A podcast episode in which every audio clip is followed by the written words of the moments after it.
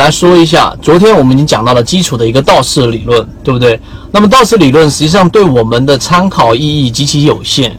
也就是说，你在买个股的时候，第一要买到回档位置，第二个你一定不能去去追做这个追涨。那前期高点一旦突破回踩就是支撑，这些是最基础的。包括我们后面会说的缠论，也是跟道氏理论有很多东西是重叠。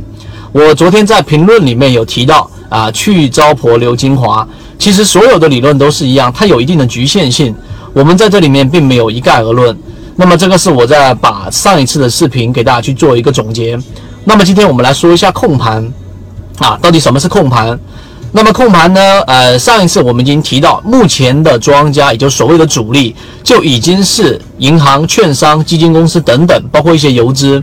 所以，我们作为散户，一定首先要明白，你做股票跟主力，并且你要确信这个市场就是有这一个所谓的主力的。那主力等不等于基金呢？先给大家做一个呃一个一个误区的一个扫除。首先，基金不等于主力。基金公司它本身就是用的是基民的钱，所以呢，有很多基金在二零一六年、二零一五年，大家回去去看，一样是亏得一塌糊涂的。所以你不要认为有基金的股票一定是好。那么我们怎么样找到控盘的股票呢？有几个途径给大家。第一个，你 你可以用 F 十，通过 F 十里面找到散户数量大幅减少的，就是散户数量。那你看不到的话，你点 F 十，连续三个季度散户，也就是所谓的股东。股东人数减少比例在百分之十以上，累积也就是一年半的时间，三个季度总共累积减少至少要是在百分之十五以上。那么散户减少了，股东减少了，那么流通盘中间一定不能有任何的配股。这种情况之下，你就非常容易干嘛呢？能找到一只我说这种散户数量减少、筹码非常密集的。因为任何一只股票里面，除了散户，就是我们所说的主力，或者说是庄家。所以散户减少就意味着庄家在收集筹码，这是第一个判断控盘的一种条件。强庄股的第二个特点呢，就是它本身已经创出半年内的新高。上一次我画那一个图，大家还记不记得？也就是散户数量是连续连续这一种股价在往下打的过程当中，庄家是拿不到筹码的。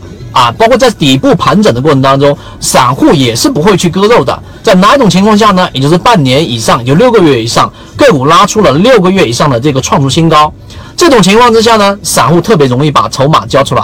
当然，我们这里边不做任何的个股推荐，只是拿这一个个股给大家作为一种方法上的验证。所以我们说完这个东西之后，就是想让大家明白，实际上做股票啊，市场里面开这开这么一个一个直播啊，开这么一个视频，然后就是为了让大家真正的去学会投资理念。所以控盘的第二个点明白了，第三个点，控盘的股票有有一个很好的一个特点，什么特点呢？抗跌性一定是在短期内修复的。你可以用这种方法来做一个呃一个个股的强弱判断，也就是它如果说。在这一种快速的下跌过程当中，没有办法进行修复，啊，你下跌下去就像这一个吃了泻药一样，一直不回弹，没有任何的办法。那这一种一定不是控盘股，明白了吗？或者说是弱庄这一种概率，我就基本上把这样的个股给它判断掉了。所以第三点是抗跌，第四点。你只要抓对这样的个股，那么控盘的这一个目的就是为了拉升。所以第四个条件大家记住啊，你选到这样的个股呢，你可以做一个短线，也就是说预期在一个比较短的时间内，它一旦实实行拉升，马上就干嘛呢？短线了结。我们的盈利目标大概是在百分之十五到百分之二十。所以控盘盈利模式啊，我在这个地方给所有人讲到的这个原因，是因为我们已经检验过，它确实能帮散户挣钱。所以今天专门录这一个五分钟的视频。然后希望大家能够明白控盘的这几个特点。然后如果说你觉得我们的这个视频对你有帮助啊，我们是这一个真诚的去给你讲内容，觉得有帮助的话呢，多多的收藏，多多的点赞。然后的话，在我们的这一个头条号下面啊，也可以做很多的评论。你有任何的个股问题，我有时间我一定上来这个回复你，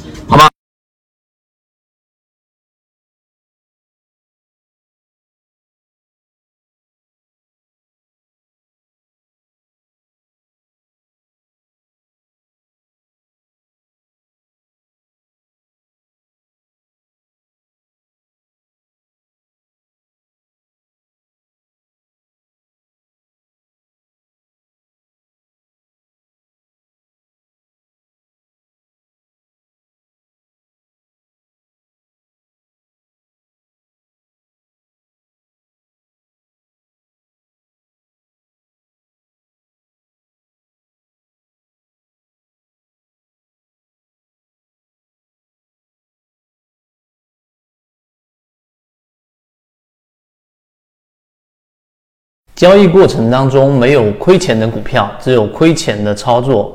只有建立完整的交易系统，才能在股市里面真正的去做到盈利。可以直接在本专辑的简介找到我。